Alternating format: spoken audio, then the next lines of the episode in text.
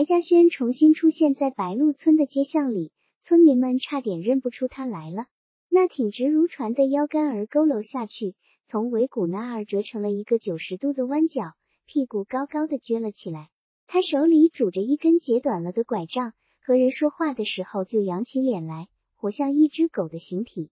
抬头仰脸跟人说话时，那双眼睛就尽力往上翻睁，原来鼓出的眼球愈加显得突出。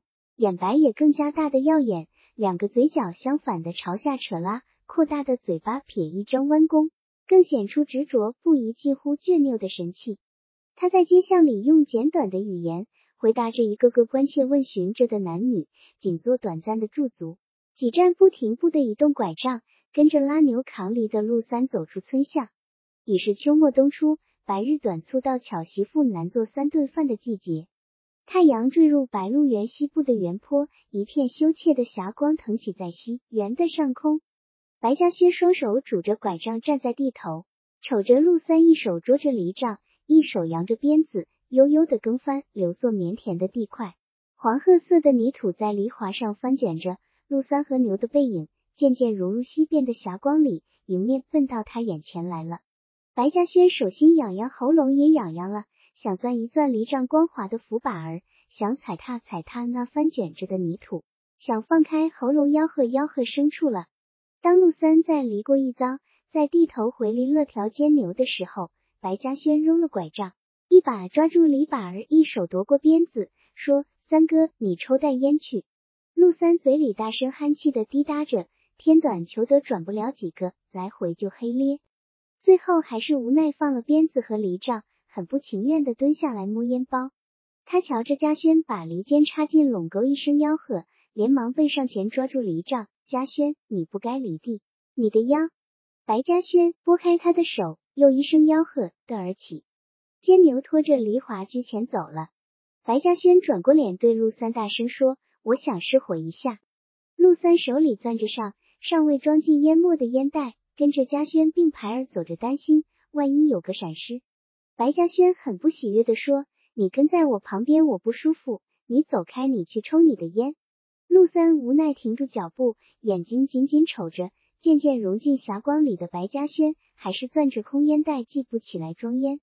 白嘉轩只顾瞅着犁头前进的地皮，黄褐色的泥土在脚下翻卷，新鲜的湿土气息从犁铧底下泛漫潮溢起来，滋润着空乏焦灼的胸膛。他听见自己胳膊腿上的骨节。喽吧喽吧，牛响的声音，他悠然吆喝着，简洁的调遣尖牛的词令，倒像是一种舒心的乐意的抒情。他一直到棉田的尽头调过犁头，背着霞光朝东头翻耕过来的时候，吼起了秦腔。汉苏武在北海，三个来回一下来，白嘉轩已经大汗淋漓，气喘吁吁，身体毕竟是虚了。可那卧睡炕上三个月的枯燥郁闷的生活，也终于结束了。这天后晌收工回去，白嘉轩一扬手，把那根拐杖扔进储备柴禾的草棚子里去，站在院庭里接过仙草端来的洗脸铜盆，说：“我后晌失火了一下，我还行。”晚饭后，在万房东屋老娘的住室里，白嘉轩临时决定召集一次家庭成员的聚会。孝文和三儿子孝义是他叫来的，老二的媳妇由仙草告知。作为这个家庭非正式的却是不可或缺的成员，陆三是他亲自到马号里去请来的，而且被礼让到桌子那边的一张简易太师椅上。两个媳妇规规矩矩坐在婆的已经开始微火的炕边上。白嘉轩说：“我的腰好了。”他侧转头瞅着两个媳妇说：“我在炕上窝全了，整整一百零七天，你俩大姐二姐都瘦了，苦尽了孝心都好。”两个儿媳得到了家庭长者的夸奖，却感到惶恐，争相表白这完全是做晚辈的应尽的孝道等等。白嘉轩摆摆头就打断他俩的话：“你们还不知道我一辈子最怯着啥？我不怯歪人恶人，也不怯土匪贼娃子，我不怯吃苦，不怯出力，也不怯迟睡早起。我最怯最怕的事，就是死僵僵躺在炕上，让人事后熬汤煎药，端吃端喝，倒屎倒尿。”一家人默然，只有老母亲白兆氏在炕头动了感情。你是罪人，白嘉轩接口说：“我是个罪人，我也没法儿。我爱受罪，我由不得出力下苦是生就的。我干着活儿，浑身都痛快。我要是两天手不捉反而不干活儿，胳膊软了腿也软心，好毛枝反焦了。白嘉轩说到这里停顿一下，然后正正地说出想告诉每一个家庭成员的话。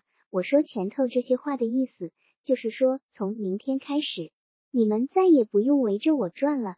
你们个人该做啥就去做啥，屋里人该纺线的纺线，该织布的织布，该缝棉衣的缝棉衣。外边人该做的地里活就尽着去做。孝文，你跟你三叔犁完花棉田，接着翻稻地。牛犊，你为槽上留下的牲口挑空儿推土晒土，把冬天的垫圈土攒够，小心五一场雪。地一下冻就赶紧套车送粪，把这些活儿开销利索。压花机就要响动了。一句话，原先的日子咋过？从明昌开始还咋过？我们好咧！白嘉轩被土匪砸断腰杆以后，笼罩在庭院里的悲凄、慌乱的气氛已经廓清。劫难发生以前的严谨勤奋的生活和生产秩序完全恢复。不单单恢复，家里所有成年人惊异的发现，自信我还行的家长发生了重大变化。他比驼背以前起得更早了。天真薄明时，庭院里就响起威严的咳嗽声，常常使晚他一步开门端着尿盆倒尿的儿媳尴尬失措。他的脚步不显艰难，反倒更显得敏捷，驼着背甩，摆着手，迈着腿脚。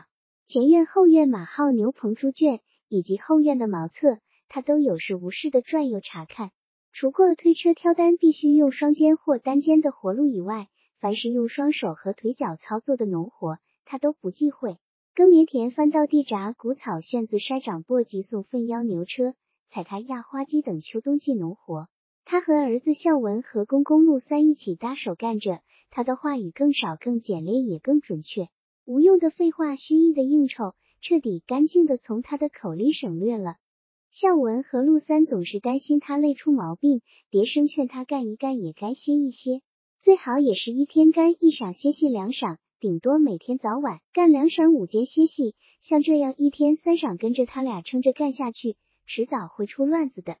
白嘉轩充耳不闻，只顾干着手里或脚下的活儿，被他们多多的烦了，也就急躁了。你俩都敲着，再甭说那号话了，我不爱听。人只有闲坏了的，没有忙坏了的。整个四合院犹如那架制了一个夏天的、秋天的压花机。到了冬天，就就折折折的运转起来了。这时候，一个致命的打击接踵而来。白嘉轩发觉了孝文的隐秘，这个打击几乎是摧毁性的。那是入冬后第一场大雪降落的夜晚，白嘉轩踩了半晌压花机，孝文硬把他拖下来。他开了开额头的汗珠儿，穿上棉衣棉裤，走出了饲养牛马的圈场，没有走进斜对门的四合院，折转方向，沿着西巷走过来。大雪随下随化，巷道里一片泥泞。白嘉轩背抄着双手走进连这村巷的白鹿镇的街道，推开了冷先生中医堂虚掩着门板。冷先生给他斟上一盅金黄色的茶水，再把一包用乳黄色油纸裹着的卷烟叶解开，摊放在小桌上，指着一个茶杯说：“你赶巧了，这茶叶是刚刚接下的雪花水冲泡的，尝尝。”白嘉轩呷一口茶，清香扑鼻。热流咕噜噜响着滚下喉咙，顿觉回肠荡气，浑身通畅，嘴里却故意冷淡的说：“雪水还不就是水吗？我喝着没啥两样儿。”说着捏出一段儿剪得十分规矩的烟片，优雅自如的撒开，铺展到膝头的棉裤上，再取来一段一截短的碎的烟片，均匀的加进去，然后包卷起来。在两只粗大的手掌之间反复碾搓，用舌尖给开口的烟片抿一点口水粘住，就制造出一只漂亮的雪茄。他从桌边拈起那根从早起到晚默默燃烧着的、散发着香气的火苗儿，对着雪茄头儿燃了，悠悠喷出一口浓重的蓝色烟雾来。二儿子孝武的媳妇正月里过门以后，他和冷先生的关系发生了深刻的变化。由爷们爹们的世代认交发展为儿女亲家，感激不尽亲家翻新制成的疗治，终于使他百日之后重新走到白鹿村的街巷里，而没有变成一个死僵僵瘫痪炕头的废物。他原先从不串门，现在更不串了，只是在隔过一些日子或阴雨绵绵的憋闷时日，到亲家冷先生的中医堂来坐坐聊聊。冷先生的中医堂成为罗锅家宣了之白鹿原动态的一个通风口。求医抓药的人每天都把各个村子发生的异常事件及时传递到中医堂里来。冷先生对纷繁的大小事便经过筛选，拣出那些值得说的是说给白嘉轩。两人接着就对此事议论评说一番。有时候两人对坐着喝茶吸烟，夏天一人一把竹扇子，冬天守一盆木炭火。冷先生话语不多，白嘉轩也不好弹舌，俩人就那么坐着，甚至不说一闲话。俩人心里都明白，其实只有真正信赖无虞的关系，才能达到这种去伪情而存的真实的境地。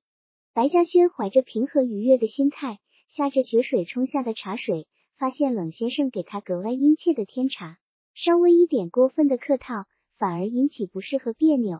他留心瞄瞅着冷先生。终于发觉那双平素总透着冷气的眼睛躲躲闪闪，浮泛着一缕虚光。他直言说：“冷大哥，你甭瞎张罗了，你坐下抽你的烟吧。茶我会倒，烟我会卷咖。你像是心里有事，我在这儿不便我就走。”冷先生看到自己弄巧成拙，急忙拉住白嘉轩的手，就再也转不过弯儿了。兄弟，你坐下，我有话跟你说。咱弟兄们说话还这么拐弯抹角呀！我听到一句闲话，虽则是一句闲话，可不是一般的闲话。饿呀，几天不见，你的直筒肠子扭成麻花了。算了，你甭说了，我回去睡觉呀。我怕你招不住这个闲话。兄弟，你听到这闲话，先不要生气。这闲话给你说行不行？说了又怕你招架不住。我的黄货白货给上肥打抢了。又砸断了我的腰，我不像人样儿像条狗，我连一句气活也没骂，还是踏我的压花机。我不信世上还有啥闲话能把我气死，能把我扳倒，顶大不过是想算我的伙食账，处死罢咧。嘉轩兄弟，我听人说孝文的闲话，孝文，孝文能有啥闲话？说是跟村口烂窑那个货。呃，冷先生看见白嘉轩泛红的脸色。顿然变得如同一张黄表纸，佝偻的躯体猛烈的抖颤了一下，反夹在指尖的卷烟挤成了弯儿，在那一霎间，眼睛睁大到失神的程度。这一切都没有超过冷先生的预料。白嘉轩没有热血冲顶，当下闭气已属万幸。他终于说出了这个难以启齿的闲话。白嘉轩很快恢复过来，冷着脸问：“大哥一，你看这是国有实事，还是有人给我脸上抹屎？”冷先生说：“我看都不是闲话嘛，你就只当闲话听。”白嘉轩又问：“你听谁说的？这话是怎么曹出来的？”冷先生轻描淡写他说：“俗话说露水没子儿，闲话没影儿。”白嘉轩摇摇头说：“凡是闲话都有影儿。”七月末尾一个入热蒸闷的晚上，陆子霖头上裹着一扎手削的白布，走进冷先生的中医堂，腋下夹着一瓶太白酒。进屋后，陆子霖把酒瓶往桌上一蹲，顺手从头上扯下孝布，挂到土墙的木橛上，大声憨气的慨叹起来：“先生哥，你看邪不邪？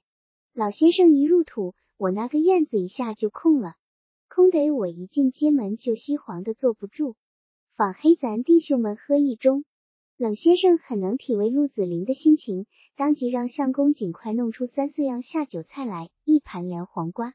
一盘炒鸡蛋，一盘炒莴笋，一盘油炸花生米。冷先生喝酒就跟喝凉水的感觉和效果一样，喝任何名酒尝不出香味，喝再多也从来不见脸红脸黄，更不会见醉。他看着旁人喝的那么有滋味，醉的丑态百出，往往觉得莫名其妙。陆子霖嗜酒成性，高兴时喝，郁闷时喝，冷胜了喝，热过了喝，干好时要喝，干坏时要喝。进小鹅的窑洞之前。必须喝酒以壮行，他喝酒不愿意独个品饮，必须得有一伙酒骑马，得有一个人陪着，一边偏着笑着喊着，顶痛快的是猜拳行令，吵得人仰马翻，渐渐进入苦不觉乐的飘飘摇摇的轻松境界。先生哥啊，我有一句为难的话。陆子霖眼睛里开始翻出酒的气韵，思来想去，还是跟你说了好。冷先生没有说话，从桌上捉住酒杯邀酒。鼓励陆子霖尽快说出他想说的话。陆子霖仰脖灌下一盅酒，口腔里大声嘘叹着说：“我听到一句闲话，说是孝文跟姚里那个货这这了那了。”冷先生不由一惊，原想陆子霖可能要谈及他们之间的事。陆兆鹏拒不归家的抗婚行动早已掩盖不住，处境最为尴尬的其实是这桩婚事双方的父亲。他和他，陆子霖多次向他表示过深深的歉意，一次又一次给他表示将要采取的制服儿子的举措，是不是又要采取新的手段了？万万料想不到。却是孝文和黑娃女人间发生了什么纠葛？冷先生断然的说：“兄弟，你这话说给鬼鬼都不信。”陆子霖大幅度的连连点着头：“对对对，我刚听到这话，不仅不信，顺手就扇了给我报告这件事人的一个嘴巴。我说孝文要跟他有这好事，那庙里的泥石神也会跟他有这件事了。那人挨了嘴巴跑了，可接着又有两人来报告。”说的有鼻子有眼，全说是他们亲眼撞见孝文进出那户的窑。一个说他晚上寻猪撞见孝文进窑，一个说他半夜从亲戚家回来，瞅见孝文溜出窑来，俩人不是一天晚上见的。你说信下信不下？我还能再扇这俩人的嘴巴子吗？冷先生说，这事若是属实，那比土匪砸断腰还要厉害，这是要嘉轩的命哩。陆子霖说。我打发那俩人报告的人出门时，一人还是给了一嘴巴，先封住口，不准胡说。我想我给嘉轩不好说这话，嘉轩哥心里头不见得我清白，可这事不告知嘉轩哥又不行。日后事情乱包了，嘉轩哥又怨我对他瞒瞒盖盖。我思来想去，只有你来说这话，咱们谁都不想看着白家出丑。他跟你是亲，我跟你更早就是了，盼着大家都光光堂堂。冷先生第二天照旧去给嘉轩敷药，看着忍着痛仍然做出平静神态的亲家，又想起前一晚自己的判断，嘉轩能挨得起土匪拦腰一击，绝对招架不住那个传言的打击。冷先生心里十分难过，十分痛苦，脸上依然着永不改易的冷色条，像往昔一样，连安慰的话也不说一句，只顾精心治疗。过了难耐的三伏，又过了阴雨绵绵的秋天。当白嘉轩腰伤治愈，重新出现在白鹿村街巷里的时候，埋在他心底的那句可怕的传言，等到了出事的时日。他为如何把这句话传给嘉轩而伤透了脑子，似乎从来也没有过为说一句话而如此费心的情况。冷先生瞅着佝偻在椅子的上白嘉轩说：“兄弟，我看人到世上来。”没有享福的，尽是受苦的。穷汉有穷汉的苦楚，富汉有富汉的苦楚，皇帝贵人也是有难言的苦楚。这是人出世时带来的。你看，个个人都是哇哇大哭着来这世上，没听说哪个人落地头一声不是哭是笑。咋哩？人都不愿意到世上来，世上大苦情了，不及在天上清静悠闲，天爷就一脚把人蹬下来。既是人到世上来，注定要受苦。明白人不论遇见啥样的灾苦，都能想得开。冷先生一次说下这么多，连他自己也颇惊诧。白嘉轩说：“得先把事情弄清白，不管是真是假，都不能当闲话听。这是啥闲话？杀人的闲话。”白嘉轩佝偻着腰走过白鹿镇的街道，又转折上进入白鹿村的丁字路，脚下已经积下一层厚厚的雪，叉叉叉响着，被抄着腰上的手和脖子。感到雪花融化的冰冷，天上的雪还在下着。进入四合院的街门时，他对如何对待冷先生透露给他的闲话已经纲目明晰。处置这事并不复杂，不需要向任何人打听讯问。要是没有结果，可能更糟。他相信，只要若无其事，而暗里留心观察一下孝文的举动，就会一目了然。他做出什么事也不曾发生的随意的样子，问孝文睡了。仙草也不在意，他说：“给老六家说和去了。”白嘉轩胸膛里怦然心动，觉得有一股滚烫的东西冲上脑顶。德西这件事非同小可的闲话所激起的震惊和愤怒，现在才变得不可压抑。归来时想好了的处置这件事的纲目和步骤全部作废了。他把解开的第一只裤脚带儿重新扎好，从门背后抓起仙草由柴火棚子里捡回的拐杖。强烈的预知到拐杖的重要用场。出门时，他没有忘记掩盖此时出门的真实目的。老六的那几个后人难说话。老六让我去镇镇邪，我差点忘了。他敲出门槛，就跨出通向又一次灾难的一步。白嘉轩来到白老六家的门口就僵住了。老六家狭窄的庄基上，撑立着一排四间破旧的煞屋，没有围墙，没有栅栏，是个敞风院子。一切全都一目了然。四间煞屋安着的四合门板全都关死了，不见灯火，不见响动。白老六鬼血一样的鼾声从南边那间煞屋冲出来，在敞风院子里起伏。白嘉轩在那一刻浑身有一种瘫软的感觉。他走出老刘家的敞风院子，似乎有一千双手推着他疾步走上村子东头的慢坡，瞅见了那孔平时连正眼瞧一眼的兴致也没有的窑洞。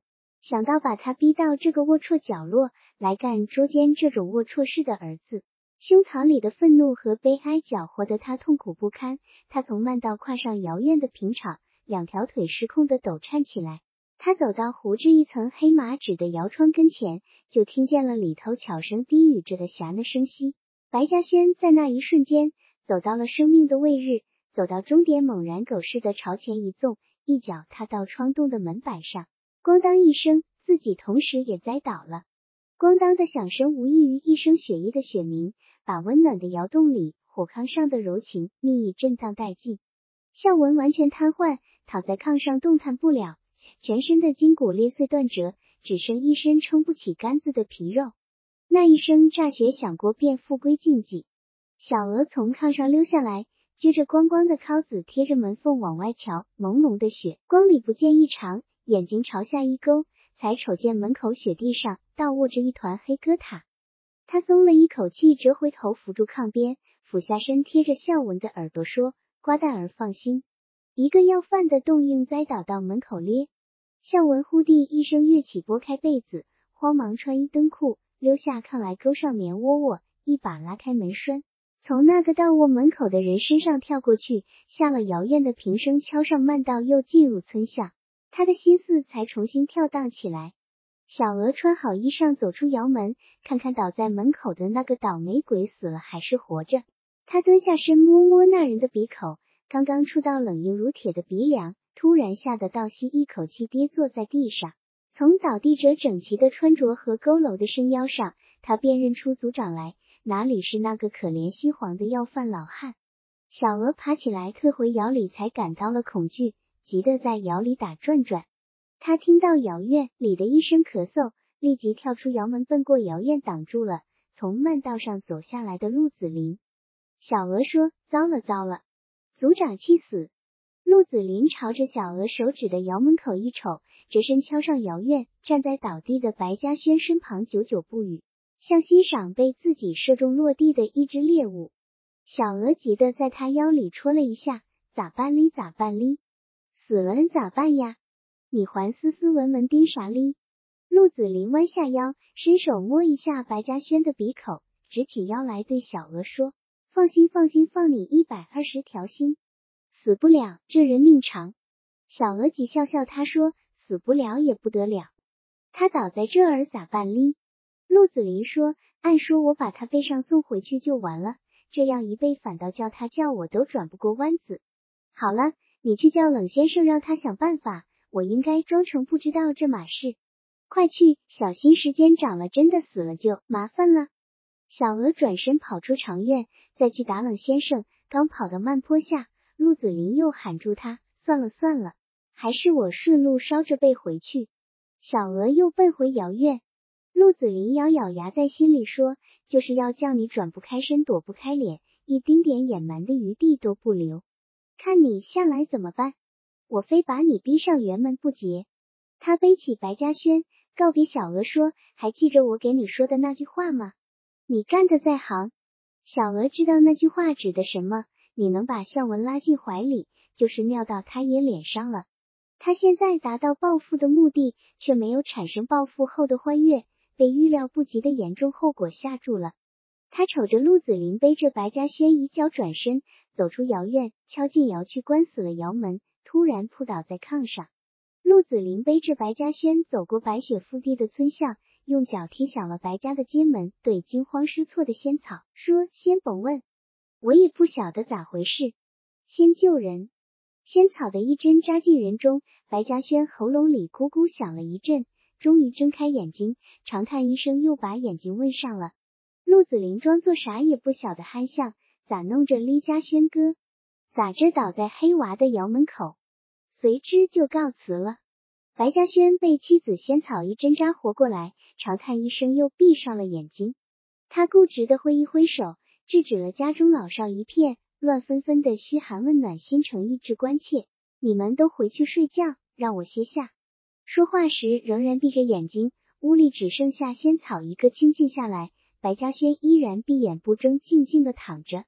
一切既已无法补救。必须采取最果断、最斩尽的手段，洗刷孝文给他和祖宗以及整个家族所涂抹的耻辱。他相信家人围在炕前，只能妨碍他的决断，只能乱中添乱，因此毫不留情的挥手把他们赶开了。他就这么躺着想着，一丝不动，听着公鸡叫过一遍又叫过一遍，才咳嗽一声坐了起来，对仙草说：“你把三哥叫来。”陆三在马号里十分纳闷，嘉轩怎么会倒在那个窑院里？他扎着旱烟袋坐在炕边，一只脚踏在地上，另一只脚敲踏在炕边上，胳膊十只在膝头上吸着烟，迷惑莫解。孝文低头耷脑走进去，怯怯的靠在那面低草帮上。他以为孝文和他一样替嘉轩担忧，却不知道孝文心里有鬼。他很诚恳的劝孝文说：“甭伤心。”你爸缓些缓些就好了，许是雪地里走迷了。孝文靠在槽帮上低垂着头，他从小鹅的窑洞溜回家中时，万分庆幸自己不该倒霉。摸着黑钻进被窝，才觉得堵在喉咙眼上的心回到原处。当他听到敲门声，又看见陆子霖背着父亲走进院里时，双膝一软就跌坐在地上。这一切全都被父亲的病逝在掩盖着。他除了死在无路可走，已经没有力量活到天明，甚至连活到再见父亲一面的时间也挨不下来。他觉得有必要向陆三留下最后一句悔恨的话，于是就走进马号来了。他抬起低垂到胸膛上的下巴说：“三叔，我要走呀。你日后给他说一句话，就说我说了，我不是人。”陆三猛扎转过头，拨出嘴里的烟袋：“你说啥？”向文说：“我坐下丢脸是没脸活人了。”陆三于是就得到了嘉轩倒在窑洞门口的疑问的注视。他从炕边上挪下腿来，一步一步走到孝文跟前，铁青着脸瞅着孝文耷拉着的脑袋，猛然抡开胳膊抽了两只掌，哆嗦着嘴唇修了仙人。啥叫修了仙人？这就叫修了仙人了。黑娃修了仙人，你也修了仙人。这儿仙草走了进来。陆三圣怒微消，跟仙草走进上房西屋，看见嘉轩就忍不住慨叹：“嘉轩哇，你好苦啊！”白嘉轩忍住了泛在眼眶里的泪珠，说：“你知道发生啥事了？知道了，我就不用再说了。你现在收拾一下就起身进山叫孝武回来，叫他立马回来，就说我得下急症要咽气。”惩罚孝文的举动又一次震撼了白鹿原。惩罚的方式和格局如同前次施行之前重温相约族规的程序，由孝文的弟弟孝武来执行。白孝武的出现恰当其时，他穿一件青色棉袍，挺直的腰板和他爸腰折以前一样笔挺，体魄雄壮魁伟，肩膀宽厚，臀部丰满，比瘦削细翘的孝文气派得多沉稳多了。白嘉轩仍然在台阶上安一把椅子坐着。孝武归来，及时替代了不争气的孝文的位置，也及时填充了他心中的虚空。孝武领永完相约和族规的有关条款，走到父亲跟前请示，开始执行族规。白嘉轩从椅子上下来，跳下台阶，从族人让出的夹道里走过去，双手被抄在佝偻着的腰背上。白嘉轩谁也不瞅，端直走到槐树下，从地上抓起扎捆成束的一把酸枣壳子刺刷。这当儿有三四个人在他面前扑通扑通跪倒了。白嘉轩知道他们跪下想弄啥，毫不理睬，转过身就把刺刷扬起来抽过去。孝文一声惨叫接一声惨叫，鲜血顿时漫染了脸颊。白嘉轩下手特狠，比上次抽打小鹅和狗蛋还要狠过几成。这个儿子丢了他的脸，亏了他的心，辜负了他对他的期望。他为他丧气败兴的程度，远远超过了被土匪打断腰杆的劫难。他用刺刷抽击这个孽种是泄恨，是真打，而不是在族人面前摆摆架势。白嘉轩咬着牙再次扬起刺刷，忘记了每人只能打一下的戒律。他的胳膊被人捉住了，一看竟是陆子霖。陆子霖是那三四个下跪求情者中的一个。这个向族长归建的行动，其实就是陆子霖策划的。他听到孝武给他传述的白嘉轩要惩罚孝文的决定以后，郑重其事的找到白家，大声吵着要白嘉轩取消这次施行的举动。我敢说，这根本不怪孝文，你也招不住这个折腾咖。白嘉轩冷着脸，心绝如铁，锣都敲了，你还说这话做啥？你后晌能到祠堂来，就算给老哥赏光了。陆子霖后晌去祠堂里，在村巷里痛心狠气的抱怨几个老汉。你几个老者难道都是石头心恨？嘉轩要整孝文，你们能忍心叫他整？为啥不劝他，不阻挡他？这孝文比不得旁人，咋能随便用刷子打？那几个老汉被他热诚的斥责，弄得感动又愧悔，便策划了这出贵贱的插曲。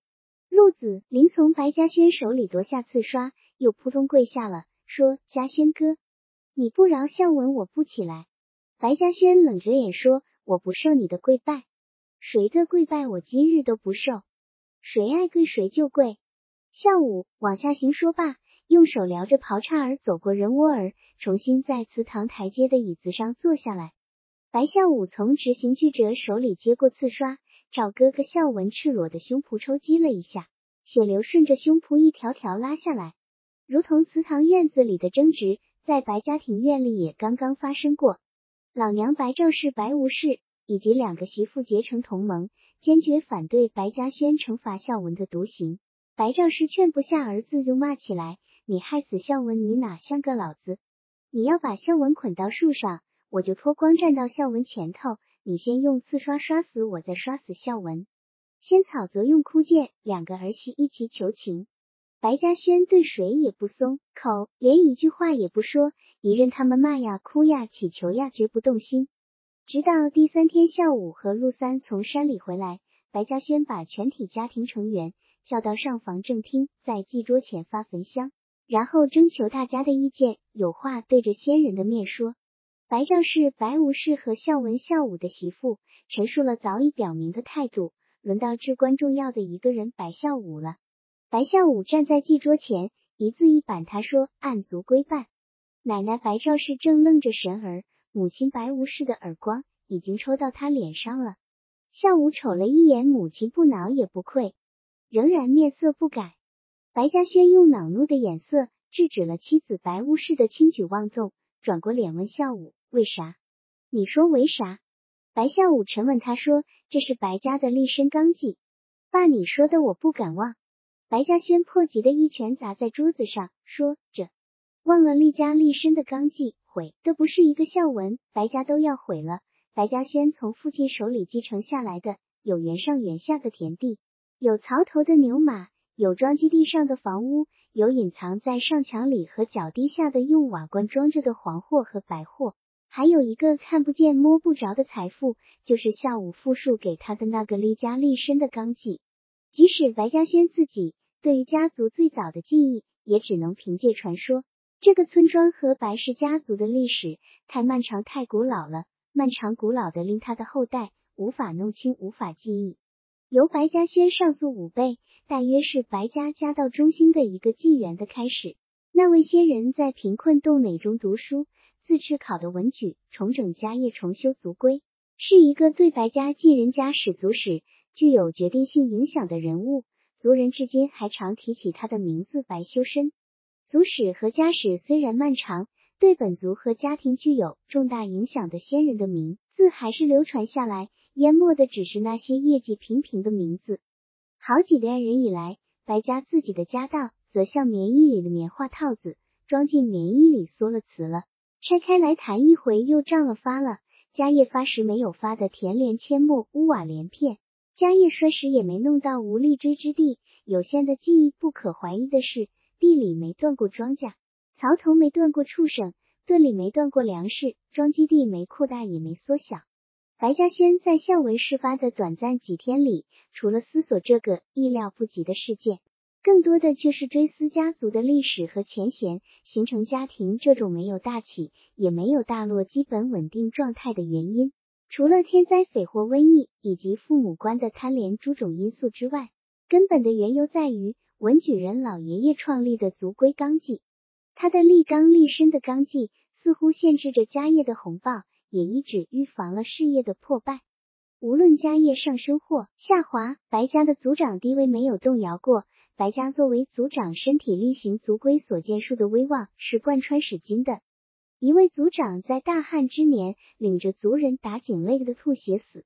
井台上至今还可以看到被风化了的白克勤模糊的字迹。一位族长领着族人在打杀贼人中被刀劈成两截，成为白鹿原一举扩清一族壮举的英雄。并非所有的族长都有伟绩，悄无声息的平庸之辈也为数不少。甚至每隔一代两代就会出一个败家子族长，这是殃祸家族的大害，必须尽早诛除，不能手软。白嘉轩听到孝武的话，心里卷起一汪热流，激动的热泪盈眶。此时此地正需要听到这个话。白丈是不甘心的反诘：“仙人们都是通人性的好仙人，谁也没有你这样心硬。”白嘉轩沉静的说：“仙人们里头没出过这号瞎事。”孝文无可挽回的被推进祠堂，捆到槐树上了。白嘉轩采取的第二个断然措施是分家。白嘉轩决定只请大姐夫朱先生一个人监督分家。作为这种场合必不可缺的孩子的舅舅。没有被邀请，山里距这儿太远了。如果连自己的家事都处置不妥，还怎么给族人们门人村人说和了事？一切都经过周密的算计和精细的调配，分给孝文好的次第的搭配比例与全部土地优次的比例相一致。按说长子应占听房东屋，但那虚的双亲谢世以后，白嘉轩建在白赵氏也建在。白嘉轩尚不能住进厅房东屋，而只能居住西屋。在考虑到生产生活的方便，白嘉轩决定把门房的东屋和西屋分给孝文，当中民间作为甬道属家庭公有。储存的黄货白货，白嘉轩闭口不提，那是家庭积蓄，除非异常重大的请便，不能挪动。这些续存的交代，当在他蹬腿咽气之前，现在谁也不得过问。白孝文的脸面被药布包扎着，不露真相，只是点头，伸出结着血痴的右手，在契约上按下了指印。朱先生笑着重复了一句：“房是招牌的是累，攒下银钱是催命鬼。房要小，地要少，养个黄牛慢慢搞。”这几句广为流传的朱先生名言，白嘉轩和儿子们其实才头一次从创造者本人口中听到。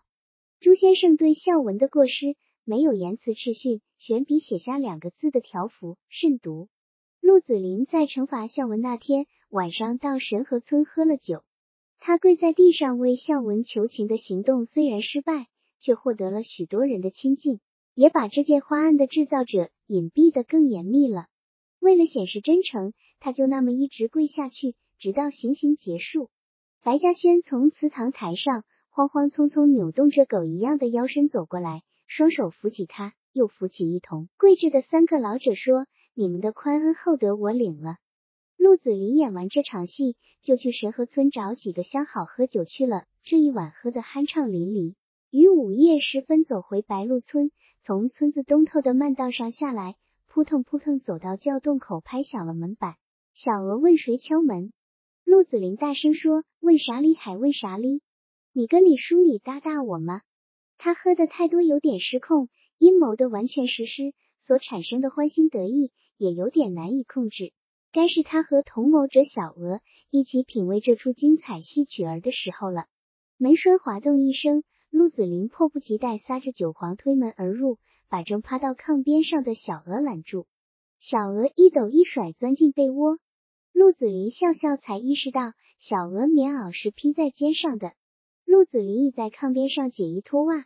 一边说：“大的亲淡淡呀，你给你出了气，也给大师了脸，咱俩的气儿出了，丑爆了，该受活受活了。金黑大大全部依你，你说咋着大就咋着，你要咋样儿就咋样儿，你要骑马大就驮上你游，你要大当王八大，就给你趴下旋磨。说着，包脱了衣裳，钻进被窝。小娥却问：“吃着屙下的，喝我尿下的，你愿意不愿意？”陆子霖笑嘻嘻的念起狗蛋创作的赞美诗：“宁吃小鹅屙下的，不吃地里打下的；宁喝小鹅尿下的，不喝湖里倒下的。”大愿意。陆子霖的手被挡住了。小鹅说：“你刚才说金黑衣我，我还没说咋样哩，你就胡骚情起来。你先安安生生睡着，我有话问你。孝文挨得重不重？重。头一刷子谁打的？他爸吗？还能有谁？族长吗？听说老二回来了。回来了。这货看去还是个硬家伙。孝文伤势咋样？还用问？脸上没皮儿了。孝文寻冷先生看了没看？你操这些闲心开啥？小娥不吭声。惩罚孝文的那天后晌，小娥听到村巷里头的锣声和吃喝声，浑身抽筋，头皮发麻，双腿绵软，在窑洞里坐不住了。他达到了报复的目的，却享受不到报复的快活。在他怀着恶毒的目的把孝文拖进砖瓦窑以后，惊奇的发现世上竟有孝文这种奇怪男人。乐上裤子行了，解开裤带而又不行了。当时他觉得奇异，也觉得好笑。后来孝文遵照他归世的日程，钻进他的窑洞来过多回，仍然是那个样子。他看着他每一次兴冲冲的，又显得贼头鬼气而来到窑洞，回回都是败兴的离去，就忍不住同情这个可怜人儿说：“算你干脆甭来了。”孝文苦笑着说：“我也想咱们本事算了，甭去了。”可又忍不住就来咧，直到白嘉轩气昏死在窑洞门外雪地的那一晚，孝文尚未植入过他的已经不再贵重的身体。他在窑洞里坐不住也立不住，装作扯柴禾走到窑院边沿的麦秸垛跟前，耳朵逮着本村中的动静，偶尔可以听见人们涌向祠堂路上的一句对话。他现在想到孝文在他窑里炕上的那种慌乱，不再觉得可笑，反而意识到。他确实是个干不了坏事的好人。他努力回想孝文领着族人把他打的血肉模糊的情景，以期重新燃起仇恨，用这种一报还一报的复仇行为的合理性来稳定心态。其结果却一次又一次的在心里呻吟着：“我这是真正的害了一回人了。”陆子霖不耐烦，他说：“还提孝文孝文做啥？该受的罪让他受去吧。咱们今黑热热活弄一场。”小娥说：“好呀，对呀。”说着就跃上陆子霖的腰腹，往下一蹲。陆子霖嘻嘻笑着，呻吟一声：“哎呦呦，亲蛋蛋，你轻一点！”差点把大大的肠子干花蹲烂了。小娥又纵蹲到他的胸脯上，陆子霖虚唤着：“亲蛋蛋，你把大的肋条儿蹲断了。”陆子霖正陶醉在欢愉之中，感到脸上一阵湿热，小娥把尿尿到他脸上了。陆子霖翻身坐起，一巴掌扇到小娥脸上。婊子，你！小娥问：“你刚才不是说了，金黑有我想咋样，就忘了自个姓啥为老几了？给你根麦草就当拐棍主力？婊子，跟我说话弄事看向着，我跟你不在一杆秤杆儿上排着。”小鹅跳起来：“你在佛爷殿里供着，我在土地堂地蜷着；你在天上飞着，我在捞池青泥里头钻着。”你在保障所人五人六，我在烂窑里开婊子店窑自院。你是佛爷，你是天神，你是人五人六的相约，你钻到我婊子窑里来做做啥？你逛窑子还想成神成佛？你厉害，咱俩现在就这么光溜溜到白鹿镇街道上走一回，看看人唾我还是唾你。陆子霖慌忙穿起衣裤，连连进斥着：“你疯了，你疯了咧！你再喊我杀了你！”却不见小娥收敛就慌，匆匆跳下炕夺门出窑。小娥在窑门口跟踪骂着：“陆香约，你记着，我也记着，我尿到你脸上咧，我给香约尿下一脸。”